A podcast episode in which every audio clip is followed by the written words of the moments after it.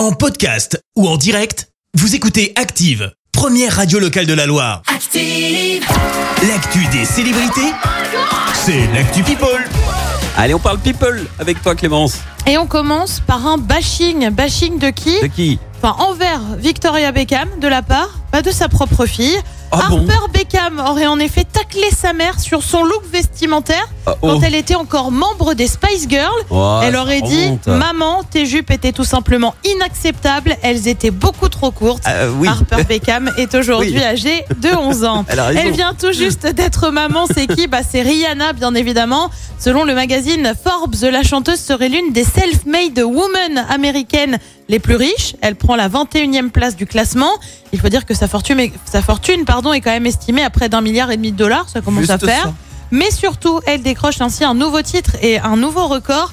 Elle est la plus jeune femme à figurer dans le classement, à seulement 34 ans. Oh là Elle là. devance ainsi Kim Kardashian qui jusqu'ici dé- détenait le titre. On continue en parlant en gros sous. Bah oui, on va pas s'arrêter maintenant. Vas-y. La villa de Bernard Tapie à Saint-Tropez a été vendue cette semaine pour la somme de 81 millions d'euros. Tu vois, Oh. Rihanna, elle aurait pu se l'offrir. C'est Somme vrai. déboursée par un Américain, mais c'est pas Rihanna aux dernières nouvelles, euh, pour une propriété de 500 mètres carrés. La villa avait été euh, achetée il y a 10 ans par l'homme d'affaires décédé pour 48 millions. Beaucoup, hein, Ouais. en termes de, de- de chiffres. Ça fait une plus-value euh, plutôt sympa. je Plutôt trouve. sympa. Et puis on termine par une euh, confidence. Je sais même pas si je dois vraiment vous la faire. C'est signé Quentin Tarantino. Le réalisateur euh, américain aurait une réelle passion pour Peppa Pig. Vous savez ce non. dessin animé que les enfants adorent sur un petit cochon. Voilà.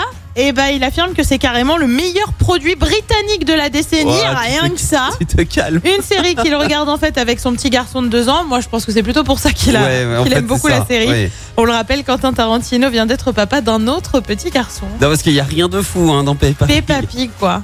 Personnellement, Non, j'étais. puis il réalise des films de fou et il vient Oui. nous dire que Peppa Pig, c'est le C'est un meilleur chef-d'œuvre.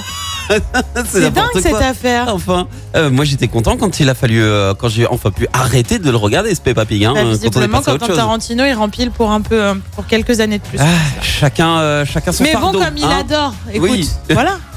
Laissons-le se faire plaisir. Hein Merci Clémence pour cette Actu People. On te retrouve dans un instant pour le journal. Retour des hits maintenant avec Lil Nas X. Voici Montero, 7h25. Soyez les bienvenus sur Active. Merci, vous avez écouté Active Radio, la première radio locale de la Loire. Active.